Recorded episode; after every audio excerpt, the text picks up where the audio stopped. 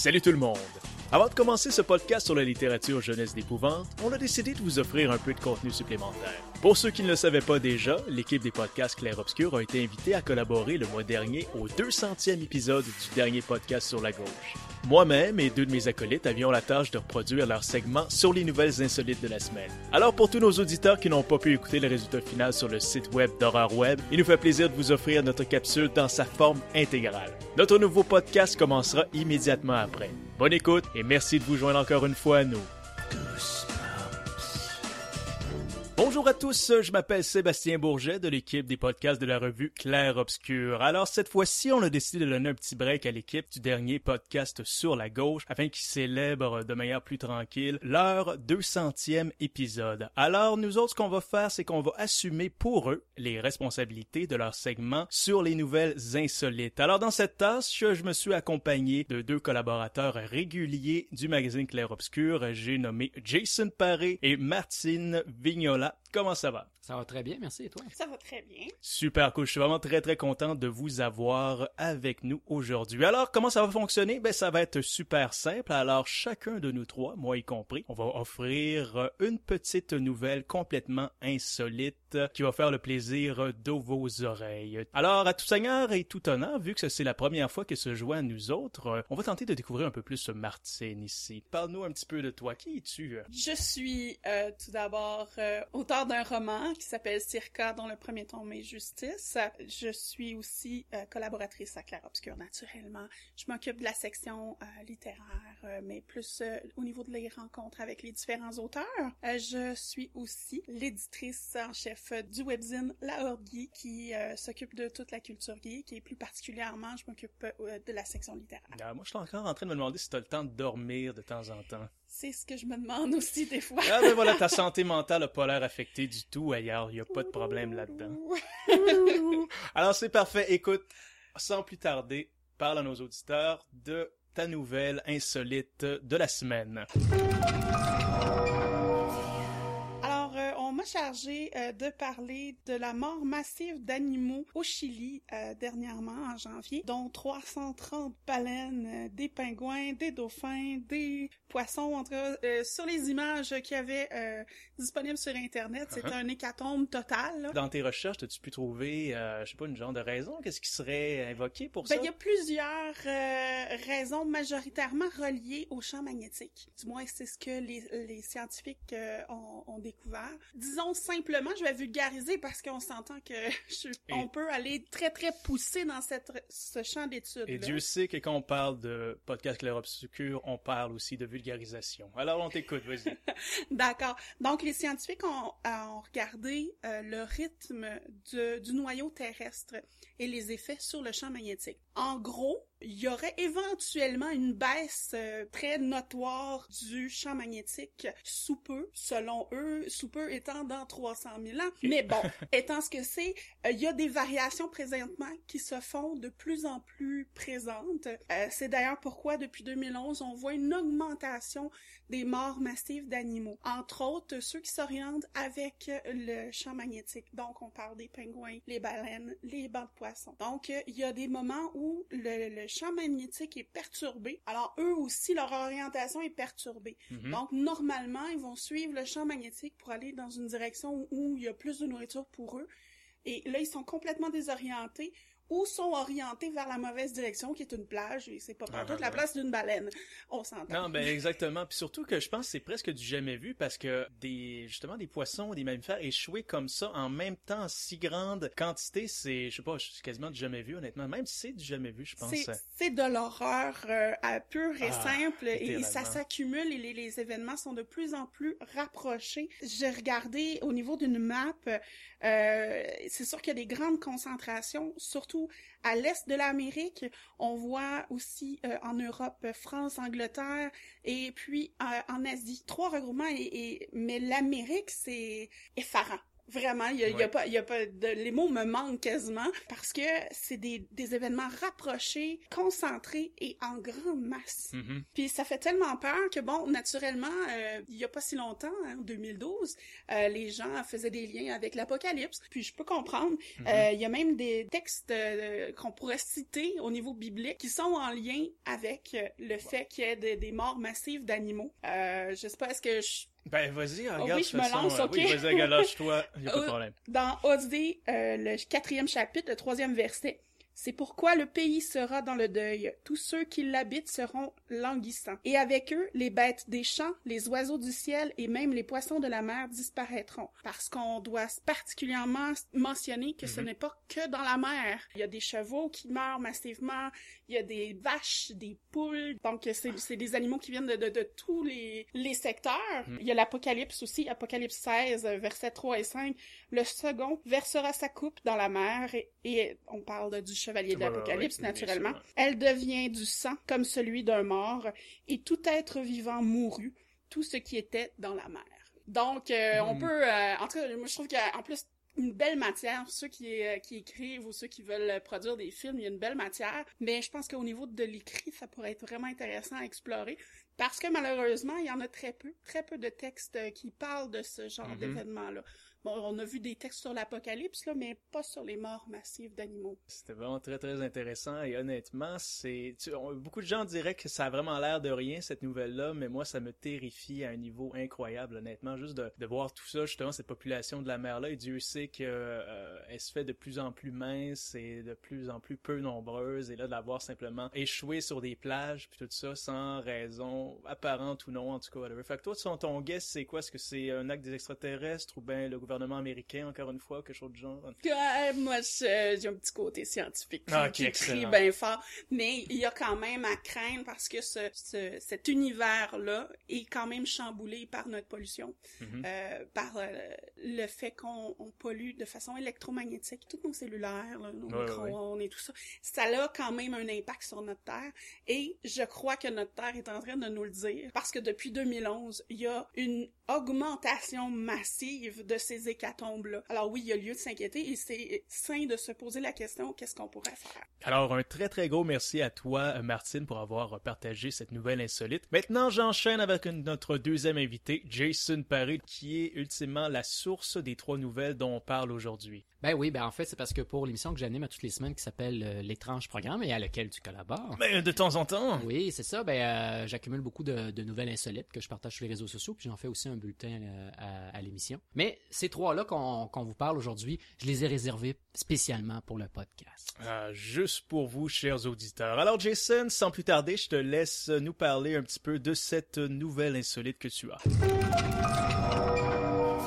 Oui, en fait, j'ai même deux nouvelles insolites, mais autour euh, du même thème. On Malade. dirait pratiquement une impro.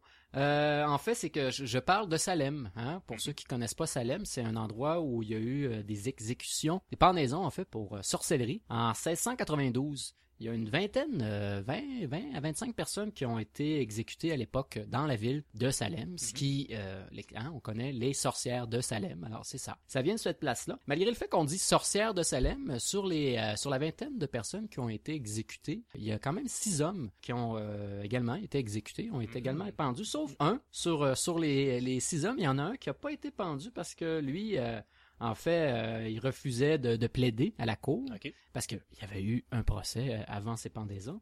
Et donc, à cause de qu'il a refusé de plaider, il a subi la peine forte et dure, qu'on appelle. J'imagine en anglais, ça avait un autre nom. Ouais, j'ai tellement pas hâte de savoir c'est quoi, parce que même le nom me fait peur, honnêtement. Oui, ben en fait, c'est- assez simple. C'est une pratique qui consiste à empiler des grosses pierres sur, euh, le, sur la victime jusqu'à son trépas. Et dans son cas, ben, ça lui a pris trois jours à mourir. Le supplice a duré trois jours, donc euh, je, voulais le souligner. Pourquoi je vous parle de Salem? En fait, ben, la première raison, c'est que euh, il y a des scientifiques qui ont résolu le mystère pour le lieu des pendaisons. Parce qu'au-delà que ça s'est fait à Salem, euh, on, pensait toujours que ça avait été, ça avait eu lieu sur le sur le sommet d'une colline qui s'appelle le Gallow Hill.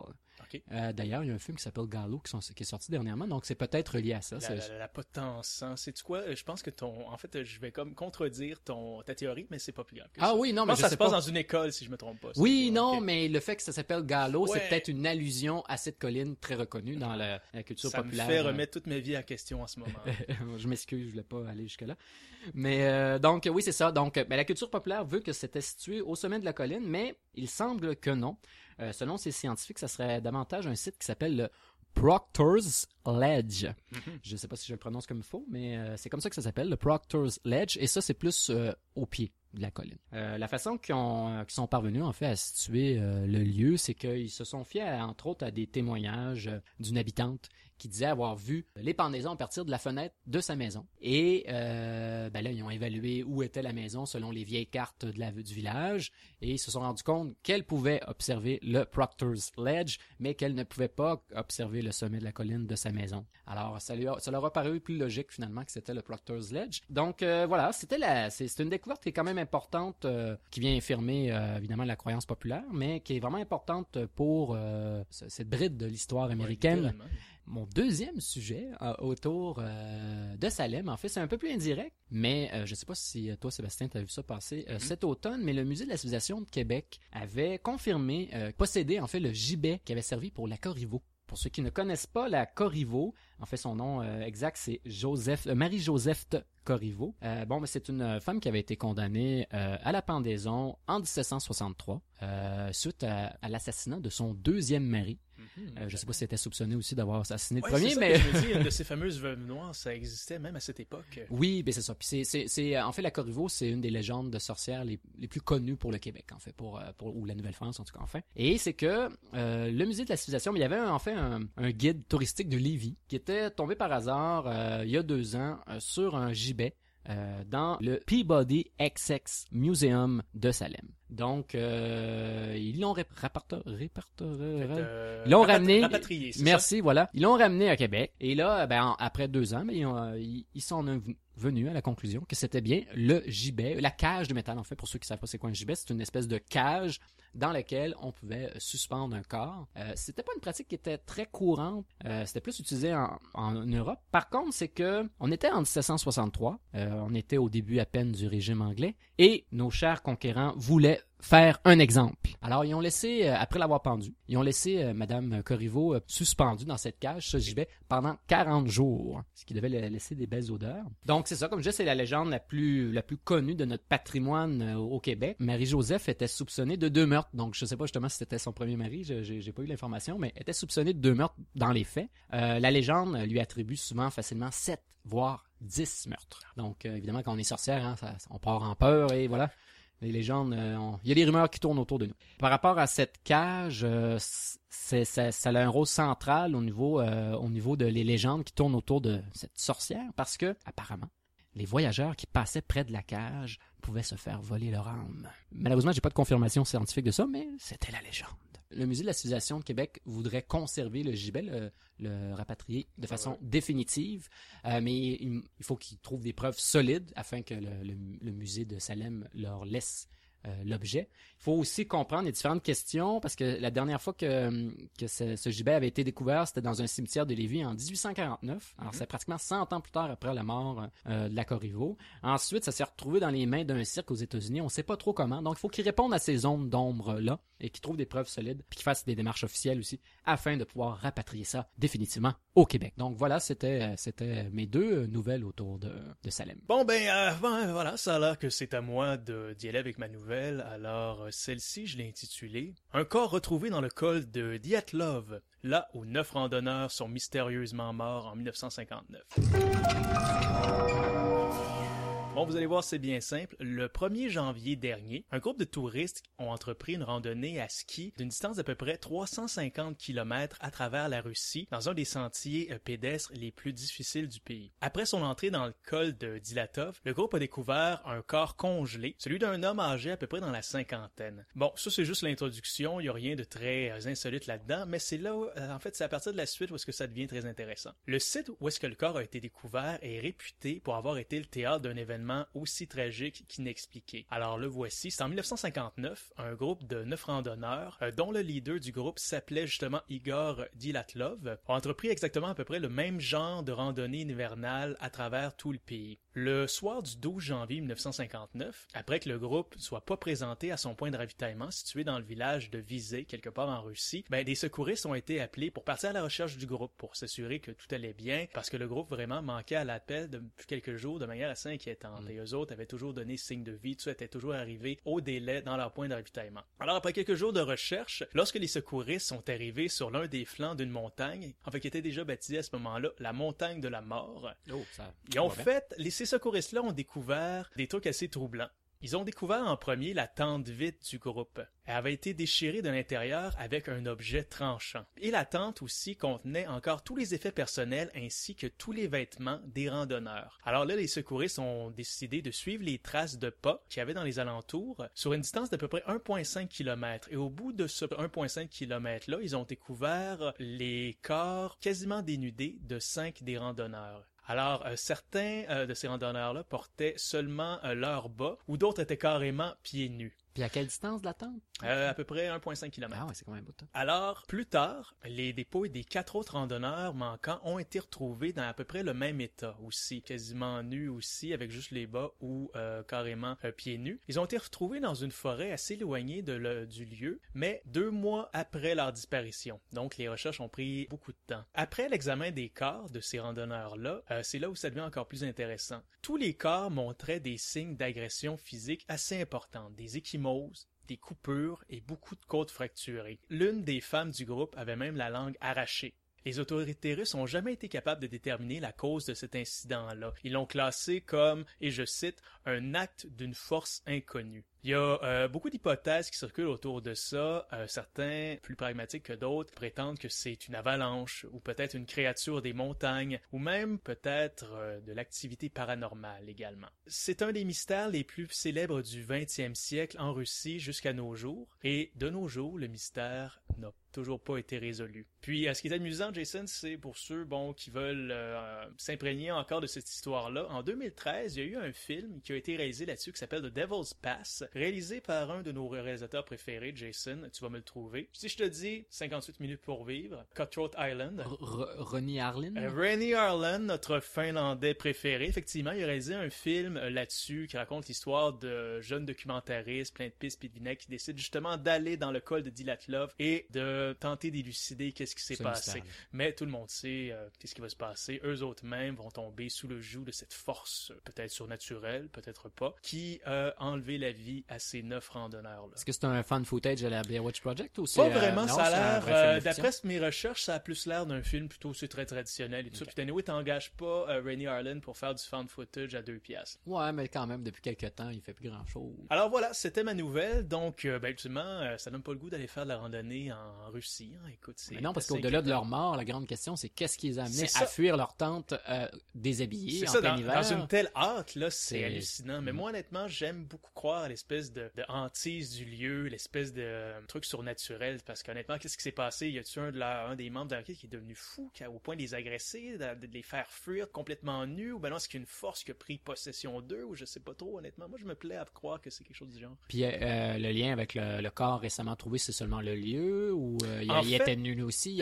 c'est, ça reste encore à déterminer, tout ça. Si c'est peut-être que cette personne-là a aussi été victime de ce qui du, même, du même mal, même maladie Exactement, c'est tout ce qu'on va devoir faire. Alors, à Claire Obscur, on lance un concours, justement. Alors, on va aller visiter le col d'Ilatlov euh, d'ici euh, la fin du mois de mars. Tout ça, alors vous n'avez qu'à nous rejoindre sur Facebook. Effectivement. à nous financer. Exactement. Envoyez-nous un selfie festif avec euh, col de Dilatlov en mots-clés. Alors, on pogne un gagnant d'ici la fin alors voilà, chers auditeurs euh, du dernier podcast sur la gauche, ça nous a fait plaisir de participer euh, à ce crossover avec euh, la belle gang du dernier podcast sur la gauche. J'espère que vous avez aimé. Et à cette gang-là, on vous souhaite un bon 200e et longue vie au dernier podcast sur la gauche.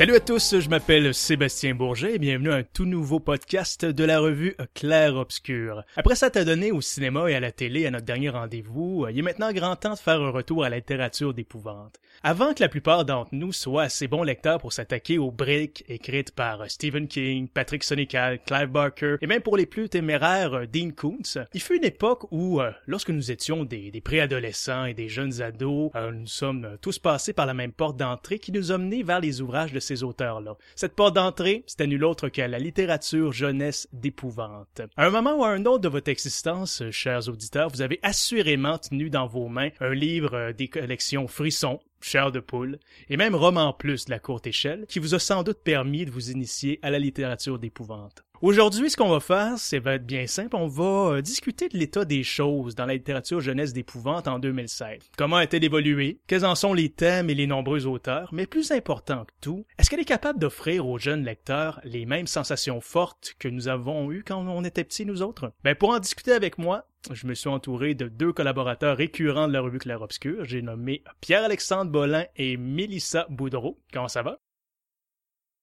Ça va super bien. Mélissa, Super cool. Et euh, en passant par le plus heureux des hasards, euh, Mélissa et Pierre-Alexandre sont spécialisés dans la section jeunesse des librairies dans lesquelles ils travaillent. Ça, ça leur confère un accès privilégié à une très grande portion de la littérature jeunesse d'épouvante qui se produit au Québec et ailleurs. Alors, la gang, je pense qu'on est dedans pour un excellent podcast qui va sortir plutôt des sentiers battus et euh, on va vous faire retomber un petit peu en enfance. Et moi, je l'ai déjà baptisé ici le podcast qui va donner un coup de vieux. Alors là-dessus, ben regardez, euh, je vais profiter de mes deux collaborateurs de qualité comme d'habitude. Alors je vais euh, lancer la première question. Mais euh, première question, en fait, c'est plutôt une première question qui a plus l'air d'un retour en arrière. On va, comme disent les Anglais, retourner dans memory lane, puis on va se rappeler un peu de, de nos souvenirs, qu'on était des pré-ados, des ados. Qu'est-ce qu'on lisait à cette époque-là pour nous flanquer un petit peu la frousse? Alors la gang, vous autres, là, durant votre préadolescence, votre adolescence, quels ont été les livres de la littérature jeunesse d'épouvante qui vous ont marqué? Vous allez m'expliquer pourquoi, puis vous vous gênez pas. Si vous avez une petite anecdote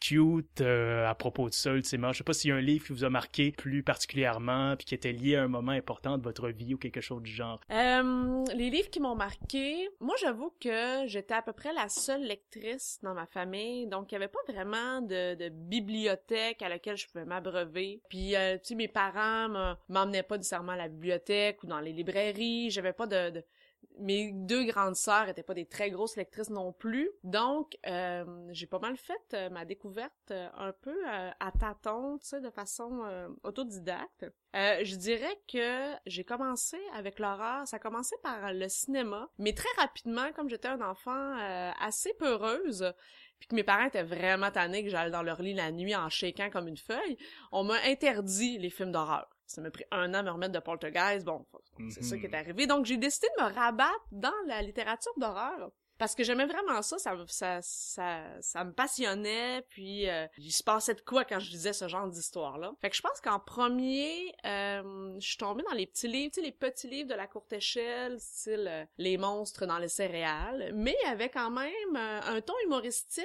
qui, qui faisait pas tout à fait l'affaire encore. C'est pas tout à fait ce que je cherchais, mais c'est sûr que quand je lisais un livre jeunesse, j'aimais mieux aller des thèmes fantômes, monstres, maisons hantées, même si on était du côté de l'humour. Je trouvais ça plus intéressant que j'ai perdu mon chien ou euh, l'ajout de balles de soccer de la game de l'école. Ça, ça m'intéressait plus ou moins. J'aimais mieux quand il y avait toujours comme une espèce d'enquête, surtout quand c'était très dans le mystérieux. Après ça, je suis tombée dans la la célèbre collection Frisson. Puis là, c'est là que vraiment là je suis tombée là dans dans viande. Là là là je suis tombée dans viande là. Saignante en plus. Saignante. Puis là j'ai tout lu. Là là, j'étais à la bibliothèque, j'étais une fanatique, j'ai j'ai tout lu la collection. Je me faisais des thèmes de saison, tu sais à Noël, je lisais Noël sanglant. L'été, je lisais Le chalet maudit. Quand je gardais des enfants, je lisais La gardienne, tu sais de quoi me foutre Ouais ouais, de quoi me foutre la chienne. Puis après ça, euh, tu sais, je les ai pas mal tout écoulés. Je me suis pas lancée vers la, série Chair de poule. Je, je, on j'ai quand même passé à une autre étape. J'ai lu un peu des romans plus, mais toujours des romans plus dans les thèmes mystérieux ou de l'horreur. Euh, je pense à L'appel des loups de Stanley Péan, qui est une histoire là, de loup-garou. Ça finit mal. Là. La blonde du héros se fait taillader pour devenir euh, une créature de la nuit. Mais euh, ça a pas duré longtemps quand même. Je trouve qu'il y avait comme une espèce de blanc, comme on discutait avant l'émission, il y a une espèce de blanc dans cette littérature-là. Entre adolescents puis adultes, il y avait pas grand-chose. Pour adolescents puis jeunes adultes, il y avait pas beaucoup de choses. Fait que rapidement, j'ai tombé dans la littérature qui était plus adulte.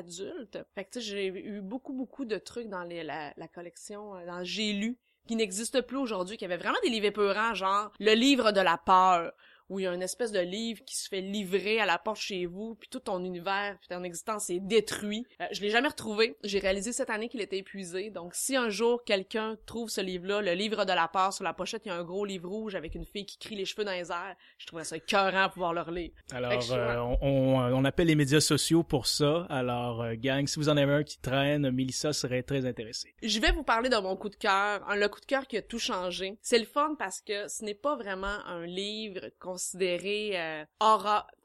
J'avoue que c'est mon plaisir honteux. Je vous le dis tout de suite là. Je vraiment là, je vous ouvre mon cœur ce soir. C'était encore là dans chez j'ai lu. C'est un livre qui m'obsédait. Il était dans la chambre de ma sœur. Ça faisait deux ans que j'essayais de lire, mais il était trop euh, avancé pour moi. Ah ouais, puis il y avait la, l'étiquette épouvante en bas. Puis c'était une fille dessus, assise dans une chaise berçante avec plein de toutous creepy autour d'elle, dans une, une chambre sombre. Mais c'est cool. Un livre de Virginia C. Andrews. Ça, c'est, je sais. Non, non, je sais, c'est mon côté Attends, honteux. Virginia C. Andrews qui a fait de l'épouvante, là. Écoutez, ça s'appelait Ma douce Audrina. Un livre gothique, là, vraiment. L'ambiance est tellement creepy, c'est une... Je vous fais un résumé vraiment rapide. C'est une fille qui euh, vit dans une maison qui est vraiment décalée, là. Euh, les, les horloges sont pas à même heure. Euh, elle a de la misère à, se rappeler de, la conception du temps qui passe. Il y a personne qui fête ses anniversaires. Elle vit dans le souvenir de sa sœur aînée morte, qui s'appelait aussi Audrina. Sais, elle a même pas sa propre, son propre nom, sa propre personnalité, tu sais. De Virginia Ouais, ouais, sa sœur s'entend qui est morte violée dans le bois. Fait qu'évidemment, elle a pas le droit d'aller dans le bois, c'est sûr. Toute sa vie, c'est, c'est un bad trip total parce que la maison est creepy, sa vie est creepy. Elle sait pas qui aller, puis là, on va découvrir à la fin, évidemment, punch ultime, que sa sœur n'a jamais existé. Elle a toujours été sa sœur, là, tu sais. Mais c'était tellement creepy! Oh my god. C'est c'est comme le, ce qui m'a donné comme le goût pour les histoires euh, puis les ambiances étranges. Bon, le trois quarts de l'histoire, c'était comme un peu là de la, de la, de la boboche de madame là. Mais l'ambiance de la maison où tu sais pas qui tu es, euh, t'as comme ton identité est à cool. Il y a rien de t'es t'es jamais sur t'es toujours dans un sable mouvant. Ça ça m'avait vraiment passionné. Puis après ça ben bon, je suis tombée dans les livres adultes. On est tombé dans Stephen King puis tout ça là. Alors voilà, merci de t'être ouverte à nous d'une manière, euh, comment dire, inédite. Alors Pierre, moi je te relance la question dans le fond. Qu'est-ce, quel de ces livres-là euh, t'a marqué, a été tes préférés? Ben, en fait, moi, un peu comme Mélissa, j'avais pas beaucoup de gens dans mon, dans ma famille. Ma mère lisait, oui, mais pas de façon soutenue nécessairement, mais elle aimait lire et tout. En fait, moi, j'ai été chanceux parce que j'ai jamais été, on m'a jamais mis de limite à ce que je pouvais lire et tout. Mes parents surveillaient pas ce que je lisais. Je veux dire, ils étaient contents de voir que je et tout, mais c'est tout. J'ai jamais eu de limite quoi que ce soit, donc je pouvais vraiment aller où est-ce que je voulais et honnêtement, je me suis pas gêné. En fait, mes premiers premiers souvenirs, le, mon souvenir le plus marquant, je dirais, c'est on avait une espèce de mini salon du livre dans l'école et en troisième année, je suis tombé les deux pieds dans les frissons avec Ange ou démon, qui était une histoire, c'était Baywatch avec des tueurs en série. Dans le fond, c'est vraiment ça. C'était des lifeguards qui tuaient du monde là, puis il fallait savoir c'était lequel des lifeguards entre les deux, le beau brun ténébreux ou le beau blond euh, ténébreux aussi finalement. là. Donc euh, je me souviens plus si c'était le brun ou le blond, le, le méchant, mais deux finalement en même temps. Ouais, je me souviens pas. C'était-tu des jumeaux? Je sais plus. Les Evil Twins, justement. Mais bref, je suis vraiment tombé là-dedans, en fait. Euh, le premier frisson. Il y a eu Denis Côté. Euh, Denis Côté qui, pour moi, a été euh, une source de frissons euh, assez intéressante aussi. Et moi, je dois dire que en même temps, autant je lisais des trucs plus vieux pour mon âge, comme Frisson en troisième année, j'étais tout seul, pas mal dans ma classe à les lire, les autres me regardaient un peu bizarre. Mais après ça, même rendu à, je me souviens, en sixième année, je donnais des, des chars de poule à mes amis, puis je les lisais avant de les offrir. Donc, euh, je m'excuse, Jonathan, c'est à toi que je pense en particulier. Euh, il va peut-être se reconnaître s'il nous écoute. Mais non, donc j'ai lu beaucoup de chars de poule aussi, euh, les frissons. Et c'est drôle parce que j'avais complètement oublié ça avant l'enregistrement du podcast. Et en écoutant Mélissa parler, il y a un souvenir qui m'est revenu. Et honnêtement, qui, qui sont des lectures marquantes, c'était les 13 contes de minuit. Des petits recueils de nouvelles chez Héritage. La couverture était cheesy à souhait. C'était une horloge qui marquait minuit, puis il y avait une chauve-souris qui sortait de... C'est une horloge grand-père, puis il y a une chauve-souris sur l'image et tout aussi. Mais honnêtement, c'est la première fois où j'ai vraiment eu des angoisses nocturnes liées à une histoire. Ça m'était jamais arrivé avant. Euh, je me rappelle de l'histoire du gecko. C'est vraiment basic. C'est un gars qui va à l'animalerie parce que euh, il y a des coquerelles chez eux, puis il veut s'en débarrasser. Donc, il va à l'animalerie pour savoir quel animal pourrait le débarrasser des coquerelles. Et le, le, gars à l'animalerie dit, ben écoute, un gecko, bon, c'est un... Pour ceux qui ne sauraient pas ce que c'est, c'est un lézard, tout simplement. Donc, euh, qui se nourrit d'insectes. Donc, le gars amène le gecko chez eux. Et il pense que le problème va être réglé, sauf que déjà à la base, en fait, le gecko est un animal nocturne. Donc, il sait pas trop. Le gars est un peu nerveux parce que il y a une bébite qui rôde chez eux. C'est un lézard qui grimpe sur les murs et tout, qui rôde chez eux. Et quand il se nourrit, il fait du bruit. Fait que là, le gars, il se réveille la nuit. Déjà dans l'histoire, il se réveille la nuit parce qu'il entend des crunch-crunch du gecko qui mange de la coquerelle. Fait que déjà là, il y a un petit malaise. Mais plus l'histoire avance, les coquerelles disparaissent, le gecko grossit parce qu'il se nourrit des coquerelles. Puis là, le gars commence à se demander qu'est-ce qu'il va manger quand il y aura plus de coquerelles? Et là, moi, dans ma, je me souviens, c'est drôle parce que là, je ressens le frisson encore et je me dis, oh mon dieu, j'ai peur. Mais, et à la fin, évidemment, les voisins entendent un hurlement et euh, ils appellent la police. La police arrive et ils retrouvent juste le lézard qui est couché, qui est dessous du lit et le gars a disparu. Donc on comprend que le gecko a bouffé son propriétaire. Euh, donc c'est vraiment des histoires qui sont quand même assez basiques, genre de trucs qu'on se raconte autour d'un feu de camp. Mais ça m'a tellement traumatisé euh, quand j'étais jeune. Ou sinon l'autre qui m'a fait faire des cauchemars vraiment. Le collectionneur de papillons qui éventuellement se fait... Euh, il y a la nuit des papillons qui défoncent, des papillons géants qui défoncent sa fenêtre et qui vont l'épingler sur un lampe pour se venger.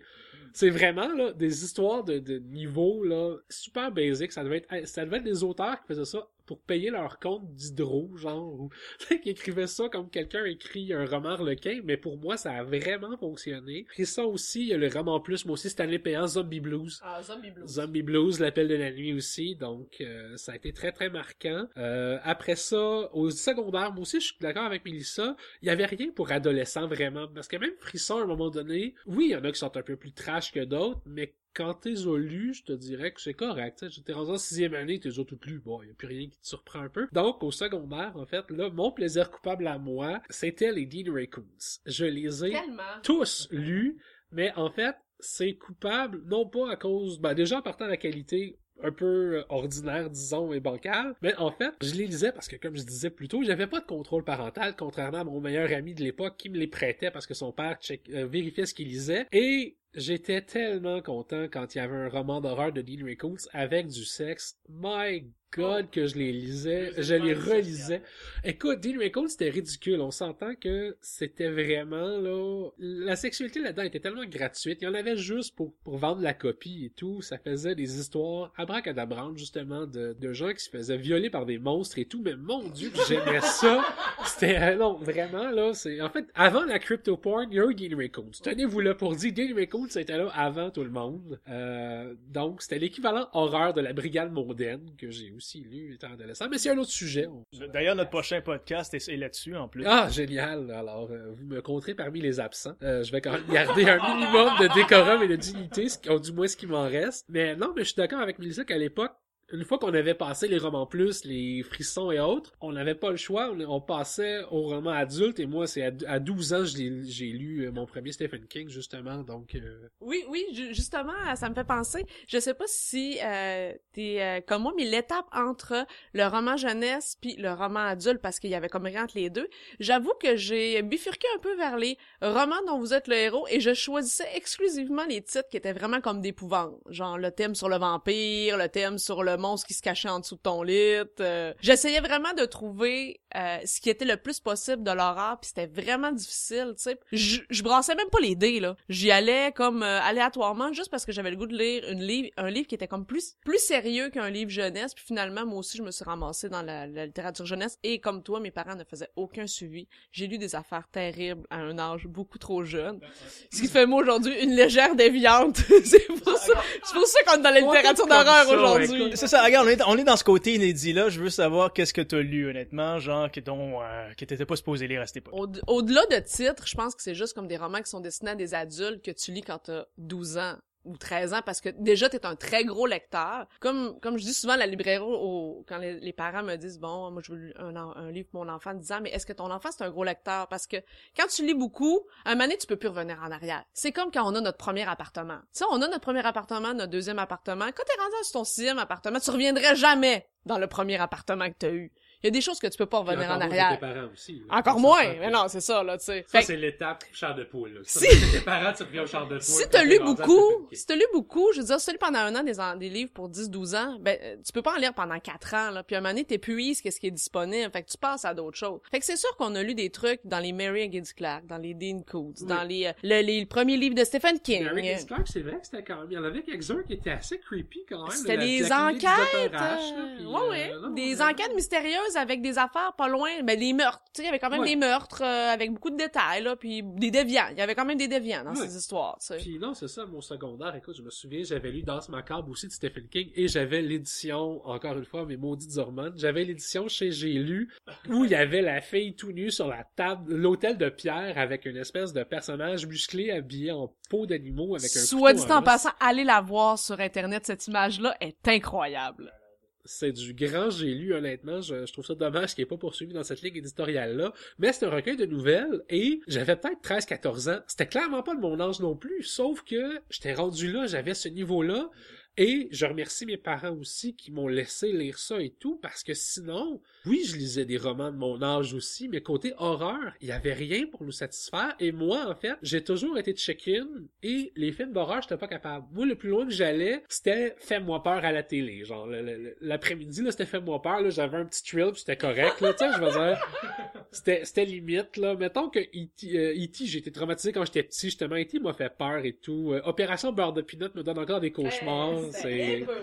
Fait que j'étais, vraiment check-in à cette époque-là. Donc, pour moi, c'était la littérature qui me permettait ça. Et c'est ça. Donc, je pense que le fait qu'il y avait pas de... Mais à l'époque, c'était normal qu'il n'y avait pas de littérature adolescente en tant que telle. Fait que je pense que nos parents sont juste pas posés de questions. Moi, mon père venait avec moi à la bibliothèque avec sa carte à lui pour me laisser emprunter ce que je voulais sur sa carte à lui. Bon, il y avait un contrôle, en guillemets, il voyait ce qui passait sur sa carte, mais c'était du Stephen King à fond la planche, donc il y avait rien. Mais euh, non, à l'époque, je me souviens qu'il y a eu... euh, il y avait un blanc pour les jeunes adultes ou vraiment adolescents, plus vieux un peu, là, qui, qui a été comblé heureusement depuis, mais on y reviendra. Eh ben, merci beaucoup. Regarde, je peux peut-être y aller de mon côté aussi. Bon, étant un petit peu plus jeune que vous, je vous dirais que euh, à cette époque-là, moi, j'ai j'en ai énormément consommé la littérature jeunesse d'épouvante. Par contre, j'ai pas vraiment été euh, intéressé par les frissons. Je capotais sur les couvertures, je les trouvais géniales. J'attendais aux gens coutus dans le fil d'attente pour passer, puis il y avait toujours la section livres et il y avait un rack de frissons et je passais à travers. Ça stimulait tellement l'imagination. Mais moi, l'accès aux livres, je l'avais plus à la bibliothèque de mon école. Alors là, j'ai eu énormément accès au, euh, roman plus. Puisque l'autre, tu parlais de, de Denis Côté, ben lui, sérieusement, je me suis rendu compte cette semaine en faisant mes recherches pour ce podcast-là que j'ai tout lu de lui, puis sans savoir que c'était un seul et même auteur. Je me souviens La Nuit du Vampire que j'ai dévoré un soir de Tempête de neige, Le Parc au sortilège aussi, que en fait j'ai lu sur mes heures de cours en cinquième année, genre caché dans mon pupitre, en espérant que le prof me pogne pas. Puis euh, en fait, vous m'avez dit que vous étiez pas vraiment génération chair de poule. Moi, j'étais, on dirait que c'était la tempête parfaite. J'avais le bon âge, puis les chairs de poule sont arrivées en masse dans les gens coutus, dans les bibliothèques, tout ça. Fait que ça, tu sais, j'ai été là-dessus, tu sais, j'étais stimulé par les, les couvertures, tout ça, c'était cool. Puis tu sais, les histoires étaient, oui, un peu cucu, c'était, mais c'était c'était le fun à lire. Moi, j'ai un souvenir particulièrement important dans ma vie qui est lié à un chair de poule, particulièrement le livre qui s'appelait Le fantôme d'à côté. Ça, c'est le premier chair de poule que ma mère m'a acheté chez Jean Coutu. Tout ça, le premier que, de la collection que j'ai possédé. Alors là, euh, je le lis. La semaine d'après, à l'école, je pense que j'étais en, cinquième année à cette époque-là. Fallait faire un oral sur, euh, un livre qu'on lisait à ce moment-là. Alors, l'oral euh, traditionnel, venir devant tout le monde à côté du prof puis parler pendant une couple de minutes de cette histoire-là. Et ultimement, moi, à l'époque,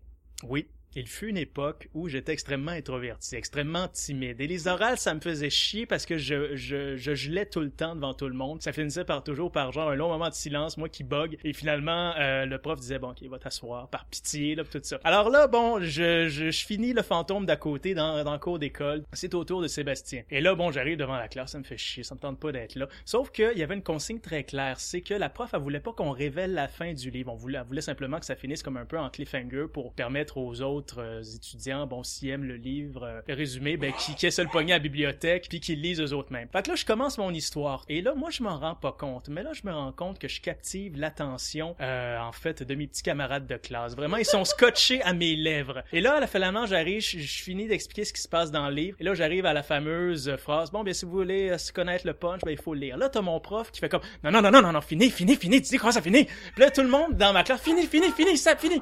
Ok, fine. Fait que là, finalement, je trouvais que la, la, la fin était boboche. Fait que là, j'ai inventé on the spot une meilleure fin, une meilleure fin que le livre. Et là, après cette journée-là, tout le monde était venu me dire, ah, t'étais écœurant ça dans ton oral. Et jusqu'à de nos jours, j'ai plus jamais eu de problème à parler devant une grande foule, parler en public, devant des caméras et etc., devant même vous autres, devant des micros, tout ça. Les, on dirait que ça a comme libéré quelque chose. Alors oui. Oui, exactement, c'est ça que j'allais dire. Merci à Relstein. Écoute, c'était peut-être un roman ben ben boboche de, de la série Chair de poule, mais Crime, ça, ça, ça a franchi quelque chose dans ma vie. Tout le kit, alors. Ouais, effectivement. Fait que là, après ça, euh, mes profs voulaient que je récidive. Fait que là, je m'achète un autre roman Chair de poule qui s'appelle euh, Sous-sol interdit. Et finalement, c'était pas la, la meilleure histoire. Fait que j'ai eu la pire note en oral de toute ma vie parce que l'histoire était poche. Alors euh, voilà. Mais c'est pas plus grave que ça. Après ça, j'ai comme genre parlé de d'autres livres et ça a super bien été. Tout ça. Alors voilà, merci euh, Chair de poule pour euh, cette éclosion dans ma vie de petit garçon euh, gêné à petit garçon très extraverti. Pendant que les, euh, tu disais les chairs de poule, est-ce qu'il y avait les émissions à la télé? C'est ça, les émissions de la télé ont commencé peut-être un an ou deux après l'apparition des livres. Justement, après ça, bon, les émissions Charles Pouce, c'était vraiment des condensés, euh, à peu près une demi-heure de chacun des romans. Tout ça, il y en avait, puis je te dirais c'était c'était bien ben so-so des fois les moyens étaient très en bas de la moyenne étaient très limités mais les maquillages étaient cool tout ça c'était bien mais je te dirais que tu sais tu parlais de, de fais-moi peur je trouvais que les Goosebumps c'était en dessous de fais-moi peur Mais je me souviens quand même du pantin maléfique qui était assez creepy. Moi, je m'excuse. La maudite. Ben, juste un pantin, c'est creepy, là. là.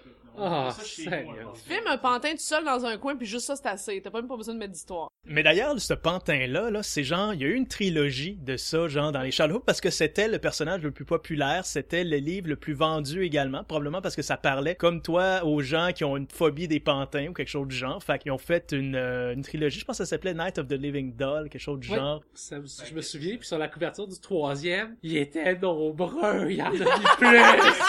Ah, je me souviens encore, il y en avait plein partout, puis j'étais comme ah. Seul Goosebump que t'as pas lu, c'est ça? Je, pense- je me souviens pas si je l'ai lu ou pas, mais je me souviens de la couverture encore, puis ils te regardent tout avec leurs grands yeux vides, là. Je veux dire, ah. C'est ton âme. Ouais, c'est ça. Alors voilà, bon, la preuve que ces romans-là, écoutez, ça, ça a contribué à la vie des, des jeunes lecteurs qu'on était. Ah, j'ai plein de frissons, je suis pas capable de les jeter. Ouais. Ah, Aujourd'hui non, encore, moi je suis pas ça capable de les enfants. jeter. Ouais, ouais. donne ça à, Ouais. À personne, là. Et pour ceux qui s'intéressent, ils sont en train de rééditer les chars de poule en ce moment en librairie euh, chez, chez Scholastic. À l'époque, c'était Héritage qui les avait, et là, Scholastic sont en train de les rééditer en librairie. Donc, pour les jeunes là, que ça intéresserait, là, si vous êtes parents à la maison, gênez-vous pas, chars de poule sont en train d'être réédités. Donc, si vous voulez euh, faire découvrir ça à vos enfants, c'est ça commence à être un peu plus disponible. Écoute, P.A., on dirait que tu lis dans mes pensées parce que tu as fait un pont incroyable avec ma prochaine question. Euh, selon vous, quels sont les éléments dont servent les auteurs de nos jours pour faire peur aux plus jeunes lecteurs? Est-ce que ça a changé? Est-ce qu'on a gardé euh, les mêmes? Ou est-ce qu'il y a d'autres trucs qui n'étaient pas là à notre époque et qui servent maintenant à faire peur aux plus jeunes dans les écrits de nos jours en littérature jeunesse? En fait, moi, je pense que la peur est quelque chose de tellement universel et oui, il y a certaines peurs plus spécifiques qui vont varier avec le temps, mais pour les enfants, je veux dire la noirceur, la, solitude, le fait d'être tout seul, de pas savoir euh, où sont les parents, la peur de la mort, juste la peur de la mort, aussi la peur de l'étranger, euh, je veux dire la personne qui a l'air un peu louche, qu'on sait pas qui est-ce que c'est et tout. C'est pas pour rien que je reviens encore à mon dada, mais c'est pas pour rien que Stephen King met beaucoup d'enfants dans ses romans d'horreur, parce que l'enfance est terrifiante aussi, il y a des changements. Juste le passage à l'adolescence aussi, notre corps on est plus, on a plus de contrôle sur notre corps, on sait même plus ce qui se passe à l'intérieur de nous, on contrôle plus rien. C'est vraiment peurant. Donc moi, je pense, je regarde ce qui se publie aujourd'hui avec ce que moi je lisais à l'époque et j'ai l'impression que ce qu'il y a eu, c'est peut-être qu'il y a eu un raffinement au niveau de la séparation des âges. Donc on a vraiment, on propose des romans qui s'adressent à des clientèles plus ciblées. Par exemple, il y a les mini passeports qui sont pour les 6-7 ans. Il y a les passeports qui sont pour les 7-8 ans à peu près. Il y a les zones frousses qui sont pour les 9-12. Puis là, ils viennent embarquer avec zone pour les 12 ans et plus. Donc je pense qu'on sait surtout qu'on a compartimenté le lectorat de façon plus ciblée et c'est tant mieux aussi parce que ça permet une progression dans le lectorat, mais sinon, moi je pense que ce qui nous faisait peur à l'époque est encore épeurant maintenant. Il y a des choses qui se sont rajoutées peut-être aussi, bon, les chaînes de lettres et tout, les creepypasta qui ont peut-être commencé à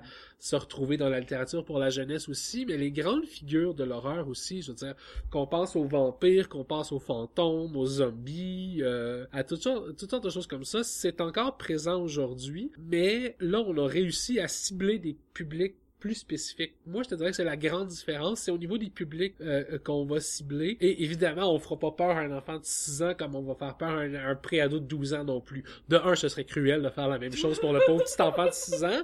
Et de deux, c'est pas euh, la psyché de l'enfant se développe, donc tu peux pas jouer sur les mêmes boutons, les mêmes panic buttons chez un enfant de 6 ans que chez un enfant de 12 ans. Et je te dirais que comme auteur ou même comme éditeur aussi, tu peux pas te permettre d'avoir une absence de résolution positive dans un livre pour un enfant de 6 ans. Ça marchera pas, tu vas tellement avoir de parents d'école, de commission scolaire sur le dos que tu vas faire faillite à cause des poursuites. Donc euh, je pense que ça et il y a peut-être justement, euh, en disant ça, ça me fait penser qu'il y a peut-être un certain contrôle qui n'était pas là à l'époque, parce qu'entre autres les frissons, le monde mourait à la pelle, c'était ridicule, le nombre de morts, le body count dans un frisson, c'était vraiment ridicule, alors que maintenant, je te dirais que même dans les zones frousses ou dans les choses pour préadolescents, les gens meurent très peu, ou, ou si c'est quelqu'un qui meurt, c'est un personnage secondaire, genre un voisin que t'as vu une fois dans, à l'école, puis ah, ok, il est plus là. Donc, je pense que maintenant, il y a pas une frilosité, mais il y a, on, on, fait plus attention. Moi, je pense que c'est ça, et c'est drôle parce que ça vient avec l'époque aussi. À notre époque, à nous,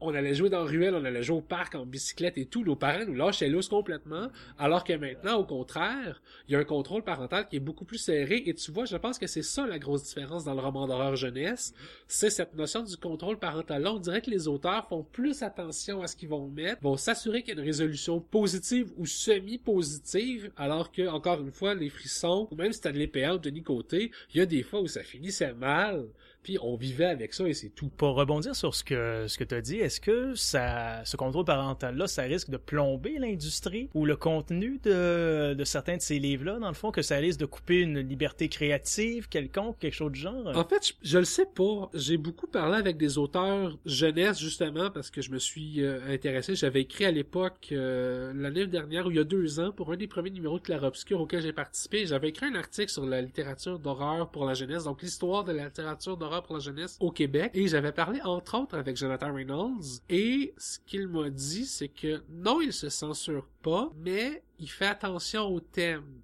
qu'il va aborder. Donc, il n'y a pas de censure dans le sens qu'il s'empêchera pas de dire les choses, mais je te dirais qu'il y a un traitement ou il y a un angle qui va être utilisé. Et non, je ne pense pas que ces précautions-là vont faire mourir l'industrie parce que maintenant, le, le trou, l'écart le, qu'il y avait entre le préadolescent et le jeune adulte est en train d'être comblé et dans ce dans cet écart-là, je te dirais que là, on en retrouve euh, on retrouve des trucs qui sont pas piqués des vases. J'aurai des exemples tantôt. Je veux pas monopoliser le micro non plus, mais il y a des exemples qui viennent en tête. Et je pense que c'est par là. Donc, comme je te disais tantôt, il y a une gradation. Donc, je pense que c'est comme ça que l'industrie est en train de s'adapter. Et de toute façon aussi, je peux pas croire que les jeunes seraient pas prêts à ça. Je veux dire, de Reckoning ou des trucs, des films d'horreur que les jeunes vont voir, euh, que ce soit Paranormal Activity et tout. Des jeunes de 12 ans qui vont voir ça au cinéma, je peux pas croire qu'ils vont avoir peur dans un roman d'horreur si on en met un peu plus. Mais j'ai l'impression que les auteurs sont peut-être, se retiennent un petit peu peut-être, juste pour être sûr, parce que, veux, veux pas, les parents les accompagnent dans les salons du livre et tout, puis il y, y a, plus de contrôle parental un peu à ce niveau-là. Donc, je pense que les auteurs se gardent peut-être une petite gêne, mais dans le cadre des paramètres qu'ils se sont peut-être eux-mêmes établis, moi, je pense qu'ils vont jusqu'au bout d'où ils peuvent aller et d'où ils veulent aller aussi. Donc, en ce sens-là, je pense pas qu'il y ait de censure et, à mon avis, la littérature d'horreur pour la jeunesse a encore des belles années devant elle, là. euh, ça m'inquiète pas du tout. Ok, c'est rassurant, ça. Je suis assez d'accord avec ce que Pierre-Alexandre dit. Je pense que la grosse différence entre ce qui se faisait avant et ce qui se fait aujourd'hui est dans le traitement. Parce que les peurs, les peurs, c'est tellement. La peur, c'est comme l'amour. C'est deux sentiments vraiment tellement de base puis tellement universels. Euh, on a peur, on a peur, on aime, on aime. C'est... euh, On a, on a peur à peu près toujours des mêmes choses. C'est ce qu'on disait, le bon, les, les monstres, l'inconnu, euh, la solitude, le, fait d'être sentir vulnérable, euh, euh, de pas d'être étranger à nous-mêmes ou les étrangers des autres ou des nouvelles aventures ou entrer dans des terrains inconnus. C'est c'est toutes des, euh, des des thèmes qui viennent chercher l'enfant parce que ça correspond à ce qu'il vit tous les jours. C'est vrai que c'est dans le traitement aussi euh, a la différence, surtout qu'avant, comme on dit tout à l'heure, il y avait vraiment un grand fossé entre littérature pour jeunes puis après ça littérature pour adultes. Maintenant, c'est un peu plus compa- compartimenté, donc on peut y aller en gradation beaucoup plus facilement, tu sais. Avant, il y avait quelques exemples, tu sais, ah, soft quand même, après ça, ah, un petit peu plus dark, puis après ça, bang, la littérature adulte que tu te fais battre avec ton bras que tu viens de te faire arracher. Fait que euh, là, il y a une gradation, fait que l'enfant peut suivre même si il va dans des dans des livres qui sont destinés pour plus vieux, si lui est rendu là, il peut le faire parce que il y a justement une gradation. Donc, si ce que lui lit ça lui correspond pas, il sait qu'il peut aller à un peu plus, un petit peu plus, un petit peu plus. Puis c'est dans le traitement. Tantôt Pierre Alexandre disait que bon les, les gens vont pas on voit pas nécessairement de gens mourir, surtout que c'est pas nécessairement des jeunes ou des héros les, les, les, les personnages principaux. Quand ça arrive souvent ben on n'a pas la scène du meurtre. Souvent, euh, la personne va avoir disparu, puis elle va être décédée, puis on sait pas. là, on va savoir qu'est-ce qui est arrivé, que la menace était réelle parce qu'il y a eu des impacts. Mais on va pas assister à des scènes euh, super sanguignolantes, en tout cas dans- en général.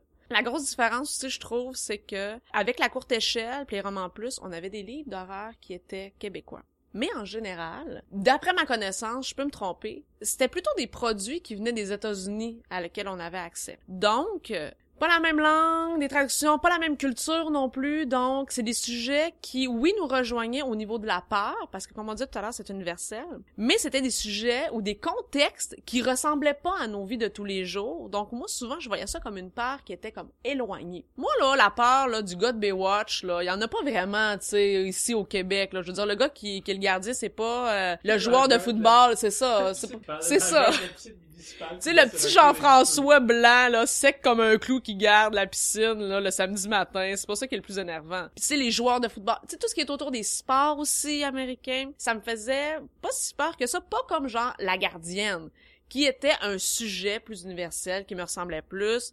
Là, ça venait me chercher. Mais en général, tu sais, les, les fri- comme les frissons, même les chairs de poule, c'était aux États-Unis, donc il y avait quelque chose dans l'écriture, même si c'était pas dit, même euh, si on sentait pas, on le sentait que ça venait pas du Québec. Tandis que là, on a tellement produit d'ici notre langue, nos référents, notre façon de percevoir la vie, surtout la vie de tous les jours. Tu sais, moi, quand je lis un livre que les enfants vont en CP1, là, je me sens... C'est, c'est, c'est un, un, un niveau en, en, en France, tu sais. Mais moi, je me sens moins, ça vient pas me chercher. Mais quand on parle avec un langage d'aujourd'hui, avec euh, d'ici, euh, avec notre euh, vraiment notre réalité de tous les jours, je trouve qu'elle est vraiment là la différence. Sinon, je trouve que dans les récits, ce qu'on voit un peu plus aujourd'hui, c'est les récits de survivance. Mais on suit l'air du temps, on suit le contexte, un peu comme on suit l'air du temps de les enfants, on est l'héritier des films et des livres qui sont sortis avant nous, dans le temps passé. Fait que, tu sais, on est, on est toujours les héritiers de, disons, euh, Paranormal Activity. Donc, on va, nos histoires d'horreur, de maisons hantées, doivent être les enfants de ce qui existait avant.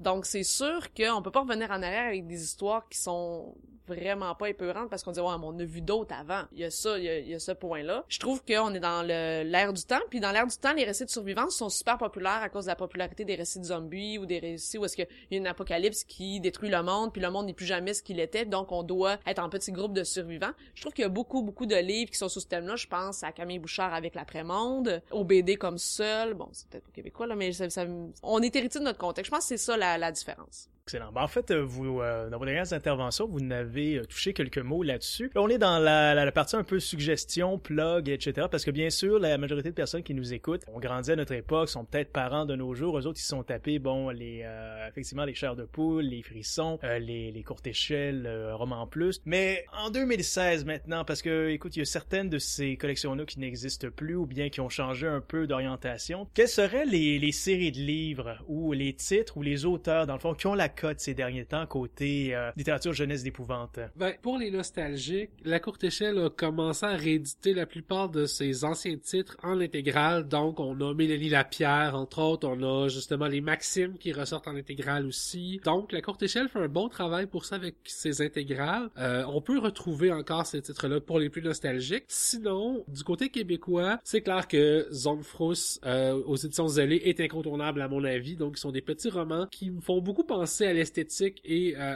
au genre de poule aussi. Donc des romans plus petits qui font un petit peu moins qu'une centaine de pages, des jeunes qui sont vraiment au primaire et qui vont vivre des choses effrayantes. Et à la fin, c'est une espèce de fin douce amère un peu, donc une espèce de queue de poisson un peu humoristique. Donc est-ce que c'est vraiment fini? Ah non, on laisse croire que la fin n'est pas complètement fermée. Euh, donc pour moi c'est vraiment plus esthétique chair de poule, mais c'est c'est bien fait aussi. Donc euh, les ailés c'est clair que c'est pour moi c'est la référence en épouvante en ce moment. Il y a les passe-peurs aussi de Richard Petit aux éditions Boomerang, mais là on est plus dans le livre dont vous êtes le héros et c'est vraiment les garçons triple là-dessus. Euh, vraiment, là, on est dans le 9, 10, 11 ans à peu près. Mais on est dans le livre dont vous êtes le héros et avec des, des jeux de mots justement là comme le, le, le, le club mort euh, au lieu du club med, euh, des trucs comme ça. Donc, euh, sinon, côté étranger, il y a chez Crineo, je pense, euh, la série Roman d'horreur de qui été partie par Arthur Ténor. Ce serait à voir par quelqu'un d'autre parce que moi, le premier que j'ai lu, j'ai trouvé ça d'une platitude incroyable, bourré de clichés et euh, absolument pas épeurant. Donc, faudrait voir la collection, ce que ça donne. On est plus pour les ados. Mais sinon, il y a des œuvres qui sortent vraiment du champ gauche et qu'on ne voit pas venir comme un de mes préférés des dernières années qui est plus de mort que de vivant euh, chez Rajo, je crois, qui est c'est un roman pour adolescents, mais c'est du gore mur à mur, c'est dégueulasse, c'est une espèce de virus qui sévit. J'en ai fait la critique euh, sur le sur Clair Obscur, donc ça devrait on devrait pouvoir le retrouver sur le site. Mais c'est un virus en fait qui affecte les élèves d'une école, d'un lycée, donc un peu l'équivalent de notre école secondaire ici. Et les gens meurent, mais de façon plus horrible les unes que les autres. Il y en a un en fait, je me souviens, sa mâchoire décroche littéralement. Il y a la mâchoire qui lui tombe sur les genoux. Et après ça, il y a tout son larynx qui se désagrège et qui... c'est dégueulasse, là, vraiment, là. Il y en a une qui perd ses cheveux et qui, en fait, elle perd ses cheveux. Après ça, c'est le cuir chevelu et son crâne, sa face vers l'intérieur et son cerveau se liquéfie, là. on est vraiment là-dedans et c'est pour adolescents. C'est hallucinant, moi, j'ai adoré. Euh, sinon, il y a beaucoup de romans de zombies qui valent la peine. Étonnamment, le roman de zombies pour adolescents est vraiment bien fait. Je pense entre autres à Zombie Ball de Pablo Gassi Balupi chez Diable Vauvert qui mélange vraiment de zombies avec des préoccupations comme les OGM, l'immigration illégale aux États-Unis, le racisme ordinaire et tout. Parce que là, ce sont des vaches euh, qui sont euh, génétiquement modifiées et qui deviennent zombies. Donc, on a des zombie burgers à la fin euh, dans un match de baseball. Donc, les gens virent tous zombies parce qu'ils mangent des zombie burgers. C'est vraiment très drôle. sinon, on a faim. Euh, qui est un diptyque, je pense. Et là, on a la couverture en anglais est hallucinante. C'est vraiment juste, on voit le bas du corps d'une fille qui a la jupe de cheerleaders, les bottes en fourrure avec les pompons, et qui tient dans sa main gauche une hache ensanglantée. Donc moi, quand j'ai vu ça en anglais, j'ai sauté là-dessus et ça vaut vraiment la peine parce que ça réunit tous les clichés du high school américain et des écoles secondaires ici et ça les détourne de façon savoureuse. Donc c'est vraiment intéressant. Euh, sinon, il y a beaucoup de dystopies aussi qui font dans l'horreur aussi. Euh, je pense à Seul au monde, la trilogie chez Hachette, qui est un truc de fin du monde avec un virus, avec une arme bactériologique qui a été euh, libérée par erreur par euh, l'armée américaine au Colorado. Ça nous rappelle quelque chose chez Stephen King, le fléau. sinon, j'essaie de voir, il y a La Fournaise aussi, qui est une dystopie extrêmement sombre et brutale, qui est assez trash pour le public visé quand même. sinon, L'épouvanteur aussi, l'apprenti épouvanteur de Joseph de de l'année quand même, qui joue avec les créatures fantastiques du folklore euh, britannique et du folklore euh, européen et tout, qui est vraiment intéressant. Moi, pour l'instant, c'est pas mal ce que je vois. Je sais pas si Mélissa a d'autres choses à rajouter aussi. Ben, il y a une bonne sélection pour les premiers jeunes lecteurs euh, de livres dont le thème, le, le thème des personnages euh, tirés euh, de la tradition d'horreur est vraiment populaire. Fait qu'il y en a plein des livres où est-ce c'est des, c'est des petits vampires, c'est des petites sorcières, c'est des fantômes, c'est euh, des petits monstres. Bon, les monstres ont la cote, c'est fou. Ça, il y en a plein. Mais ça, on reste toujours dans un thème un peu plus humoristique. Mais on se sert beaucoup de ces personnages-là. Donc, on voit que l'intérêt est déjà créé dès que les, les, les, lecteurs sont jeunes. À leur première lecture, déjà, on leur parle de ce genre de personnages. Euh, c'est sûr qu'après ça, quand on commence premier lecteur, les zones frousses sont un incontournable. Allez-y, c'est vraiment les versions, euh, comme on disait, chair de poule, frisson pour les jeunes. Puis c'est fait au Québec, donc encourager la littérature québécoise, encourager une, une horreur qui vient d'ici, une horreur qui est proche. Je vous conseille fortement de lire le premier, euh, le premier Zone Frousse Plus qui vient de sortir, c'est Jonathan Reynolds qui l'a écrit. Il y a des enfants qui vont faire des petits pipis nerveux dans leurs pantalons, je vous le dis, c'est c'est c'est excellent. Euh, on utilise beaucoup une horreur très contemporaine, moi je trouve. On joue beaucoup sur euh, le film, le court métrage étrange qui vient, euh, qu'on qu'on sait pas d'où il vient, puis euh, qui intéresse une espèce de c'est comme une espèce de culture underground là, c'est c'est vraiment bien. Je vous en dis pas plus. Quel est le titre? J'aimerais ça pouvoir vous le dire. Je peux vous le lire, mais je- moi je dirais Quasar. Mais c'est Q-A-X-A-A. Je sais pas comment ça se prononce. C'est un- ah, Même déjà au titre, ça devient déjà un peu intriguant. Après ça, moi j'aime beaucoup ce qui se fait chez Bayard. La collection, euh, je sais pas, PA, si tu peux me le dire, la collection, tu sais, qu'il y a comme les petites espadrilles là, dans le coin, là, c'est rayé, là. La collection Zèbre. Oui, merci. La collection Zeb, j'avais un blanc. Comme je disais tout à- tout à l'heure, le livre de Camille Bouchard, euh, L'après-monde, qui est un récit de survivance. Trois amis dans le club de sciences, ils font une expérience, ça vire mal, il y a un gaz qui se libère de leur expérience, les trois tombent d'un pomme, et quand ils se réveillent, la population de la ville a disparu. Ils se rendent compte qu'ils ont resté dans les pommes pendant trois semaines. Évidemment, il y a un petit dossier scientifique à la fin qui nous explique comment c'est possible. C'est ça qui est vraiment le fun avec cette, euh, cette collection-là. Puis, euh, ils vont se rendre compte que les chiens de la ville, c'est vraiment rendu des enragés puis que les plus gros chiens dévorent tout, les petits chiens, les pigeons, toute la gang, puis ils vont se faire poursuivre puis attaquer par ces espèces de ch- de chiens fous. Excellente histoire de survivance où les trois doivent vraiment se débrouiller pour pouvoir euh, survivre et vont découvrir bon les quelques derniers petits adultes qui vont rester. Je vous laisse le plaisir de découvrir cette histoire-là. Euh, un autre de mes gros coups de cœur, le mystère des jumelles Barnes que j'ai vraiment beaucoup aimé. Là, on est dans la hum, légende urbaine. Encore là, très contemporain. Hein? Euh, un jeune garçon qui va passer ses vacances euh, chez ses grands-parents. Euh, son cousin peut pas être là cette année-là. Malheureusement, il est pogné avec toutes ses cousines. Il va découvrir en même temps euh, les géocaches, qui est une espèce de chasse au trésor qui sont faites avec des, des GPS. Le premier soir, il va se faire raconter l'horrible légende des jumelles Barnes, dont une aurait été tuée dans la forêt et la dernière jumelle échange son corps une fois de temps en temps avec sa, sa vieille jumelle. Les deux peuvent vivre dans le même et mais ils doivent sacrifier évidemment de jeunes, de, de petites filles pour pouvoir euh, continuer ce manège. Et dans la, et dans sa chasse au trésor de géocache, le personnage principal va trouver des lettres puis des mots écrits par les jumelles. Mais là, on est toujours en, est-ce que c'est la légende, c'est-tu vrai, c'est-tu pas vrai? Excellent. Jusqu'à la fin, j'avoue que j'étais quand même sur le bout de ma chaise puis je me disais, mon dieu, c'est-tu vrai, c'est-tu pas vrai? Euh, Qu'est-ce qui va arriver? Y a- y a-tu un enfant qui va être sacrifié? Euh, je vois PA qui, qui hoche la tête. Je pense que lui aussi a été passionné par cette Oh, histoire. Vraiment, là, quand la petite sœur disparaît, là, on est comme, ben là, ça se peut pas, c'est pas vrai, là. Il peut pas vraiment avoir une histoire de fantôme, ça se peut pas, c'est pas vrai. Mais on y croit, moi aussi, jusqu'au bout, là. C'est autant ça aurait pu tomber un peu dans le Scooby-Doo, autant ça ne- ça évite le piège et vraiment jusqu'à la fin on ne sait pas si c'est vrai ou pas donc euh, je suis tout à fait d'accord avec toi là-dessus. Puis c'est des, une collection pour les jeunes vraiment le fun. C'est super dynamique parce qu'il y a plusieurs. euh, euh, la lecture est dynamique. C'est pas toujours comme les romans. Des fois, il y a, tu vois les textes. Encore là, on est dans le contemporain. On, on a les messages textes entre les, les, les, les cousins. euh, Il y a l'explication de la géocache. La partie de quand on raconte la légende est faite comme une BD sombre. C'est super beau. Je pense, euh, euh, peut-être pas ici au Québec, mais quelque chose qui fait que la littérature d'aujourd'hui est différente. Je pense à Skeleton Creek. Donc, on est avec deux jeunes, un fou de l'écriture, un fou de la vidéo, puis ils vont faire comme des espèces d'enquêtes parce qu'il se passe des affaires mystérieuses dans Skeleton Creek. Puis c'est le fun parce qu'il y a du euh, du contenu internet que tu peux aller voir. Donc tu peux aller voir des petites vidéos qui ont été tournées. J'ai comme l'impression que c'est comme un peu l'héritier des trucs un peu à la Blair Witch où tu sais t'as des t'as des footage, t'as des bouts de vidéos euh, qui rajoutent sur ton aventure. Fait que ça je trouve ça très contemporain aussi. C'est vrai que le récit de zombie pour euh, jeunesse, il est vraiment euh, populaire. Moi, j'ai aimé beaucoup Zombie Panic de euh, Christy McKay. Il y a le deuxième là qui sort, là, je l'ai pas encore lu là, mais Ah, il est ben, sur ma pile, ça. il est tellement sur ma pile. C'est ça, c'est ce que je par- ouais, c'est ce que je parlais. Oui, c'est ça. Tantôt, là, le- la, la couverture, c'est Zombie Panic. Ah, c'est ça. C'est ça, c'est comme ça qu'ils l'ont traduit. Merci, j'avais oublié. Puis sinon, je m'en voudrais d'oublier euh, la série de François Gravel. Euh, je pense que c'est Sauvage. Parce qu'il y a les horloges de Mrs. Volnock, il y a Sale Crapaud, il y a euh, la, la piste sauvage, euh, la légende de Sekhmet. Donc, euh, c'est vraiment autour d'un jeune gar- d'un, garçon qui n'aime pas lire et écrire et que son prof va intéresser au concept de Kavabrinski. Et lui va tomber là-dedans, mais en fait, ils vont tomber là-dedans et ils vont en faire un peu une espèce de club de littérature d'horreur. Et ils vont mener des enquêtes. Donc, euh, François Gravel, c'est québécois là aussi. Très très bien écrit aussi. Euh, Claude Bolduc aussi, qui est un... En fait, ce qui est intéressant au Québec, c'est que il y a beaucoup d'auteurs de romans d'horreur jeunesse qui sont d'abord des auteurs pour adultes. Jonathan Reynolds qui a commencé, qui, est un auteur très prolifique côté adulte aussi. Claude Bolduc qui a écrit des romans d'horreur pour enfants sacrément épeurant et qui est aussi un auteur adulte. Euh, Frédéric Durand aussi en a fait. Ils, étaient malheureusement chez Noire qui est un éditeur qui a cessé ses activités.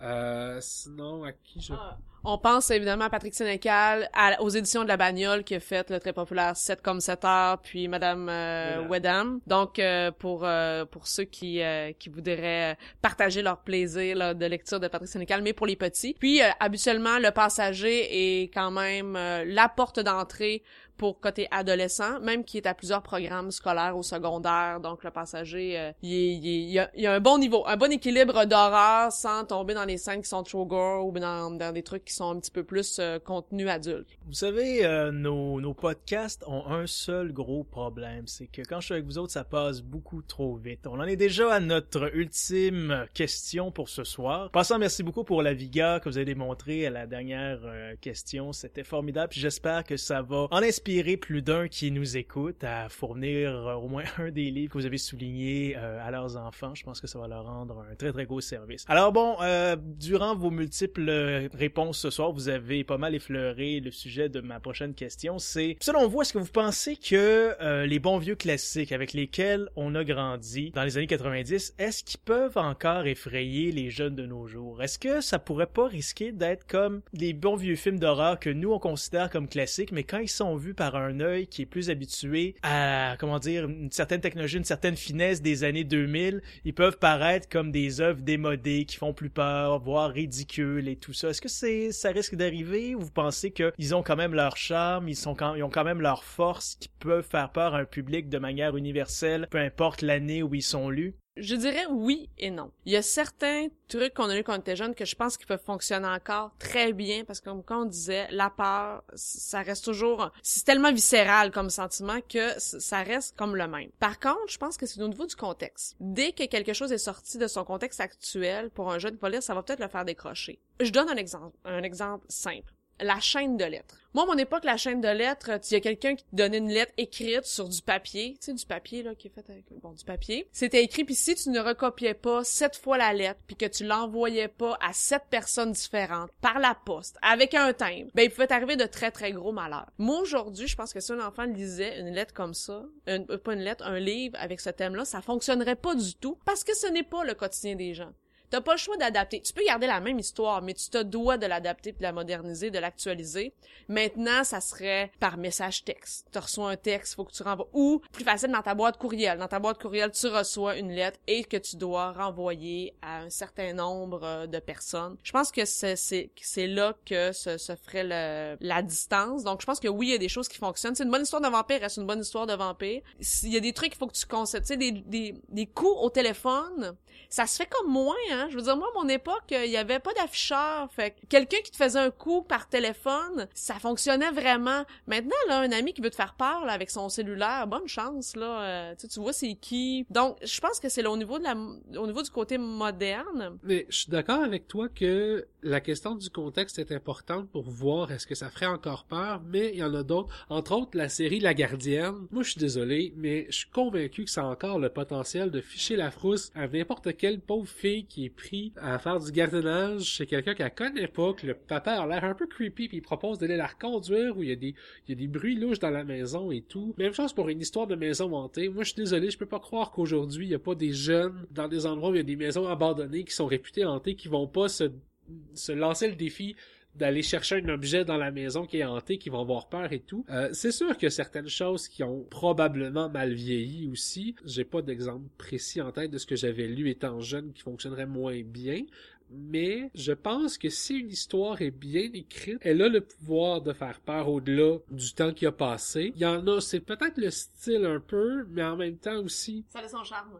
Mais ça a son charme, ça a un charme un peu suranné. Et si c'est bien écrit, ça va passer outre. Moi, je pense que, ironiquement, le problème majeur, ce serait le niveau des lecteurs d'aujourd'hui qui, à mon avis, est plus faible que, le, que nous, on l'était en lecture avant. Ça a l'air très très snob et très péjoratif de dire ça. On a le droit de l'être ici, y a pas de problème. Mais en même temps, je le vois en librairie aussi, des élèves de, de quatrième, cinquième année qui lisent encore Geronimo Stilton. C'est faible comme niveau de lecture, donc je me dis, est-ce qu'ils seraient capables de passer à travers un frisson? Moi, je pense que non. Il y a ça aussi qui est dommage un peu. Et il y a le fait aussi que, ironiquement, à l'ép- je réalise maintenant, en regardant un peu des couvertures et en repensant aux histoires, c'était tellement homogène, uniforme, blanc. C'était vraiment, là, je veux dire, il y avait pas de méchants, il y avait pas de communauté culturelle à l'époque, euh, il y avait pas, alors que maintenant, je me dis, ben, il y a d'autres cultures, il y a d'autres folklores et tout, je veux dire, une chance qu'à l'époque, on avait Stanley Péan un peu pour la communauté haïtienne, parce qu'honnêtement, à part de ça, je pense que Stanley Péan est le plus exotique que j'ai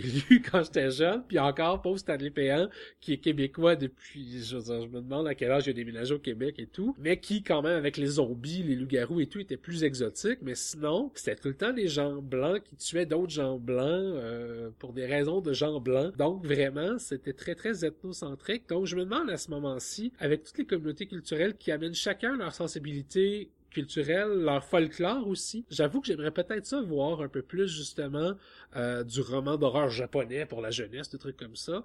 Je pense que c'est peut-être là aussi le clash qu'on aurait où on ferait. Je pense que les gens seraient un peu surpris de faire ben là, ils sont tous blancs. Comment ça? Ben à l'époque c'était comme ça. Il y avait pas. euh, C'était, c'était uniforme un peu et tout. Mais à part de ça, je pense que ça a Non, mais c'est ça. Je pense que les histoires, les bonnes histoires d'horreur auraient encore le pouvoir de faire peur aux jeunes ne serait-ce que par l'ambiance que ça dégage et tout. Comme c'est comme un peu comme un roman policier par exemple qui va garder son son attrait. Je veux dire, c'est pour ça qu'on fait encore lire aux jeunes du Agatha Christie parce qu'il y a quelque chose qui est bon euh, là-dedans qui, qui a bien vieilli aussi et pourtant Agatha Christie date des années quoi 40, 50. Donc j'ose croire et j'ose espérer que des bons vieux romans d'horreur des années 80-90 ont survécu au passage du temps et seraient capables de ficher la frousse encore aux jeunes. Mais ça, euh, je vous dirais que pour avoir la vraie réponse, faudrait poser la question aux lecteurs eux-mêmes, aux jeunes qui lisent aujourd'hui, parce que c'est un réflexe qu'on a comme libraire, je pense, c'est toujours de suggérer les dernières nouveautés pour être sûr qu'ils l'ont pas lu. On a moins tendance à aller vers notre fond, c'est rare. Puis en même temps aussi, il y a beaucoup de choses de notre époque qui existent plus, comme les frissons, c'est tout, c'est tout épuisé, ou il y a beaucoup de choses à part courte échelle qui sont épuisées, donc on peut plus suggérer. Mais j'avoue que je serais curieux d'avoir l'opinion d'un ado d'aujourd'hui euh, à qui on prêterait des frissons pour lui dire qu'est-ce que t'en penses toi? Euh, ce serait quelque chose à tenter. Ouais. Alors voici sur ces euh, sur ces paroles tout de même encourageantes, eh bien c'est ce qui met fin à notre podcast, mes amis. Vous avez encore été une équipe de feu aujourd'hui et euh, encore une fois, je pense que vous avez su en inspirer euh, quelques-uns. En tout cas moi, j'ai envie d'aller vous voir en librairie puis euh, me procurer certains des titres que vous avez parlé. Alors euh, chers auditeurs, j'espère que vous avez apprécié. Avant qu'on se quitte, je voudrais juste faire un petit rappel que le 16e numéro de la revue Claire Obscur est présentement disponible. Il met en vedette plusieurs nouvelles de fiction écrites entre autres par Raphaël B. Adams, Missé, Jean-Robert Bourdage et Anthony Olé. Il contient également un excellent dossier sur la maison des viscères. Eux autres aussi méritent d'être grandement connus. Aussi, comme d'habitude, on y retrouve nos euh, différentes chroniques sur les arts visuels, euh, les, euh, films, etc. Excellente bande dessinée à la fin également. Alors, pour vous le procurer, simplement allez au revueclairobscur.ca. Toutes les euh, informations pour le commander directement chez vous sont disponibles à un coût très très abordable. Alors là-dessus, chers lecteurs, j'espère que ça a plu. Il me reste plus qu'à vous souhaiter à la prochaine. Alors, en mon nom personnel, ainsi qu'au nom de Mélissa Boudreau et de Pierre-Alexandre Bonin, je vous souhaite bonne lecture et à la prochaine.